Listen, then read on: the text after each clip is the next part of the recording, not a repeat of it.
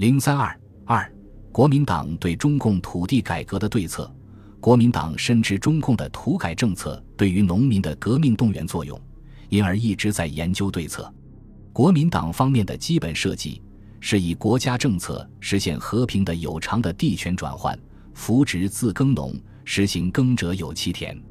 国民政府行政院于一九四五年十月三十日制定公布《二五减租办法》。一九四六年四月二十九日公布的《土地法》，其立法意图，据修正土地法草案去址之说明。三、扶植自耕农，农地以归农民自耕之原则，实服国富耕者有其田之主张。本草案为使佃农有变为自耕农之机会，并使具有耕作能力之人民成为自耕农，特分别增订其获得土地来源之条文。并规定设立土地银行，比购地之资金有所借贷，以其土地政策得以实现。四，照价收买私有土地为国府所主张。本草案为防止土地投机集中及促进土地利用，并防止所有权人逃避地价税起见，特增订私有余额之土地不在地主之土地及空地、荒地与短报地价之土地。均得由县市政府照价收买等条文，免除土地征收之繁重手续，但各附以条件、用事限制。盖于推行政策之中，仍欲保护私权之意。这个土地法规定，省或院辖市政府对于私有土地，得斟酌地方情形，按土地种类及性质，分别限制个人或团体所有土地面积之最高额。但事实上并未付诸实施。针对解放区的土改运动，行政院于一九四六年十月二十五日制定公布了《绥靖区土地处理办法》。对于已经中共实行土改的地区，在国民党军占领之后，采取了折中地主和农民利益的办法。绥靖区内之农地，其所有权人非自耕农时，在政府未依法处理前，准依原有证件或保甲四邻证明文件。保持其所有权，并应由现耕农民继续佃耕。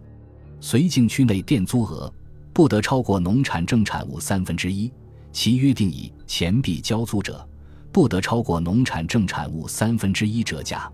在变乱期间，农民欠缴之佃租一概免予追缴。同时，规定无主或地主逃亡土地，由政府发行土地债券征收。以缴价成领的办法分配给农民等等，地政署于是年底在讨论蒋介石交下的对共经济作战方策建议案时，认为今日之绥靖区土地处理方针，应从实施减租到普遍扶植土地小私有制，使农民成为自己耕作之主人。绥靖区之迫切工作，应为地权之清理与调整，加于农民身上之任何限制。动机纵喜良好，亦必将招致农民之反感。园方厕所拟处理土地办法，不仅与现行法令不合，且普遍保持租佃制度，与今日的农村一时无如何之裨益。因此建议：一，在共党实行减租减息之地区，应以维护农民既得之减租利益为方针，继续实施减租，并严禁追索欠租。二。在共党实行分田之地区，应以土地归于农民为方针。对于原土地所有人，可由中国农民银行发行土地债券偿付地价。三、推行合作农场制度，应从奖励诱导入手，不宜过时强迫。但是，国民党实际上没有可供驱策的社会力量和经济力量去实施上述政策。他们在占领解放区之后。所能依靠的力量，既然只能是地主，那么也就只能去保护地主的利益。有报告说，查收复区最近发现两种怪现象：查封奸匪家属全部财产并驱逐之。本年地租地主不特不奉行二五减租办法，除强迫佃农对半分租外，并追算历年未对半分租之旧账。上述两种现象，现江苏萧县第九区大都如此。查个地方官绅既与地主打成一片，故中央各种收揽民心、安定社会秩序之法令，相律阳奉阴违。有一位在苏北的人民服务队队员报道还乡地主逼租的残酷情形说：“我亲眼看到一个地主借着某方势力任意拘捕佃户，不下有百余个，强迫清缴租谷，不然的话，则施以吊打、火烤、灌水等毒刑。视若无能的佃户，此时呼天不闻，呼得不应，只有随其百步支配，只有呻吟待死。尽管如此。”国民党内人士仍在理念上十分关注土地问题的解决。一九四七年二月十三日，正在美国的何应钦写信给白崇禧、陈果夫、陈诚、吴铁城、陈立夫等，强调说：“此邦舆论多为平均地权，原为国民党良好政策，但国民党政府竟不敢实施，而任共产党施行此项政策。”以争取占中国人口百分之八十五强殖农民，《纽约时报》及《先锋论坛报》且批评《中国之命运》一书，对于土地政策未提出具体办法，故地决关于土地政策、农民福利问题，似有迅速研究有效办法、积极实施之必要。而且，从理念和法规上讲，是向更彻底的土地改革方案发展的。一九四七年四月二十三日，行政院修正《绥靖区土地处理办法》第七条为：绥靖区内之农地经非法分配者，一律由县政府依本办法征收之。续后又修正《绥靖区施政纲领》第八条为：绥靖区内之农地经非法分配者，应由县政府征收，其地价应依法估价，折合农产物，由中国农民银行发行土地债券。给予合法所有人分年偿付。九月二十九日到十月三日，国民党举行了全国地政检讨会议。蒋介石在会上说：“无人应深刻反省，认清事实，必土地政策有确切之执行，思国家建设方能垫步拔之基础。尤其对于绥靖区之土地行政，必应根据既定政策，恪遵现行法令，坚定信念，讲求技术，打破困难，忠实执行。”庶可遏制目前乱盟，确立复兴基础。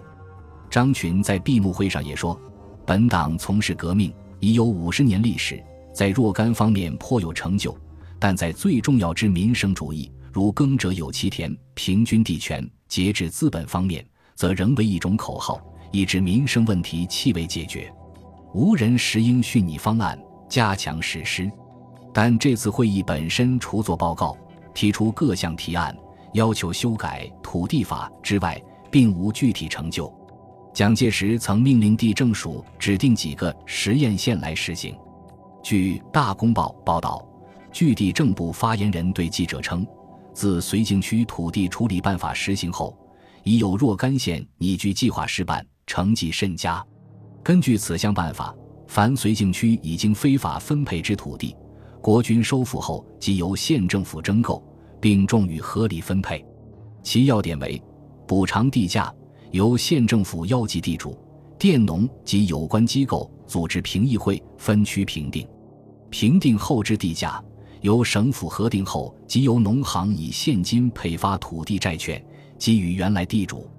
承领土地人之资格，变乱前之原来佃耕人，现在之耕种人。具有耕种能力之退伍士兵或抗战军人家属，承领土地面积一般为每户念亩至四十亩。现已依照此项办法试验实行者，全国共十二县，即江苏之东台、兴化、宿迁、淮阴；山东之临沂、济宁；河北之昌黎、丰润；察哈尔之张北、涿鹿；安徽之天长四县。大公报同日报道，淮阴的实验。在三四月间进行清理地权、评定地价、办理租约登记，基本上是恢复了地主的所有权。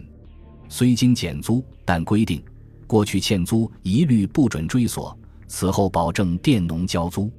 而实行征收放领示范区彻底平均地权的面积仅一点八万亩土地。前项工作既没有解决土地问题。而恢复地主土地所有权本身就十分复杂，纠纷不断。国民党哪里有这个组织力量和财政力量去调和租佃矛盾、安定社会？结果当然只能失败。汤惠孙在《绥靖区土地处理及战时授田的实施问题》一文中说，于是指定淮阴、宿迁、东台、兴化等县为实验县，后又指定山东临沂、济宁及河北昌黎、丰台二县与安徽天长、盛县及察哈尔涿鹿、张北二县为实验县。但是这十二县都没有做什么事，工作没有推动。据我知道，有几个县共匪又窜来了，同时地方反对，因为难民多半是地主阶级，他们还乡以后，佃农又把土地交还地主，所以他们说没有土地问题，因此不能推动工作。谈到土地债券问题，在苏北南通、海门等县的大地主，他们愿意把他土地征收了，想卖得几个钱，投资到别的地方去。但该项土地债券必须能向农行抵押时可。我们本来预备能够抵押，农行也愿意抵押，可是农行自己无钱，要向中央银行转抵押，而中央银行说是不行，要等财政部的政策决定后才可以。结果本案还搁在四联总处，也没有人说可以，也没有人说不可以。蒋介石在一九四六年十一月十八日在绥靖区政务会议上做报告时说：“目前绥靖区的工作，我认为紧要的还是土地问题。”他要求部下表现出良好的成绩来。过去共产党毁谤本党和政府，说我们政府是世界上最腐败、最无能的政府；说我们军人和公务员是最懦弱、最贪污的军人和公务员。这种污蔑和毁谤。在国际上已经造成了一种牢不可破的观念。现在我们将绥靖区共匪的武力肃清了，我们可以在绥靖区推行政府的法令和政策，这就是我们表现能力和成绩一个很好的机会。我们要乘此机会，用事实来打破共匪虚伪的宣传，证明本党一切法令政策的确是以人民的福利为依归。本党一般干部人员的确有领导人民建设国家的能力，但事实证明了国民党政权的腐败无能。他在地主利益和农民利益的选择上政策混乱，而结果仍只能倾向于地主阶级维护其利益。一九四七年十一月底，蒋介石到北平视察后，发布国民党政府对收复区的措施方针，仍然采取了收复区农地仍然归原业主所有。但应垫给现在耕种的农民继续耕种的政策，而没有按征收放领的办法实行。在国民党系统办的土地改革杂志上，万国鼎指出，土地制度相帮着造成了官僚政治，而官僚政治阻碍土地改革。萧征则更坦白地说：“我们二十年来的政治基础是建筑在地主身上的。”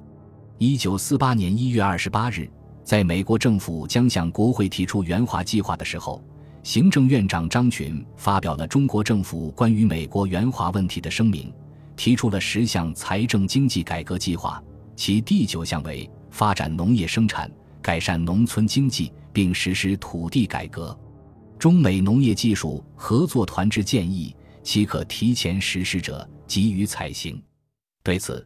陈果夫在他的日记里批评说。今日一切事均为被动，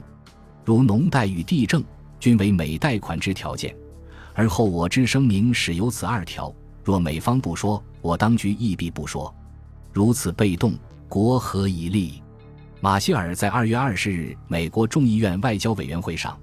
听取各方面对于美国援华计划的意见时也说：中国政府的基础必须扩大，而不应以一小集团为限。尤其我以为，国民政府对于土地情形与农民问题应有所动。在下层阶级中，时常有一种感想，以为政府对于人民或他们的问题置之不理。到一九四八年五月绥靖区政务研究会议时，蒋介石不能不承认，本党今日唯一之病源，即在不能实行。各级干部遇事不能自动负责，实事求是，对于法规命令之推行。并无固定之程序，上级对于下级既无技术之指导，亦少切实之考核，致勇于任事者困难重重，无法解决；阳奉阴违者敷衍塞责，功过不分。此病在县级以下各级机构尤为显然。此种办事作风，如不彻底改革，则任何法令必成巨文，而剿匪军事亦必陷于停滞。本集播放完毕，感谢您的收听，喜欢请订阅加关注，主页有更多精彩内容。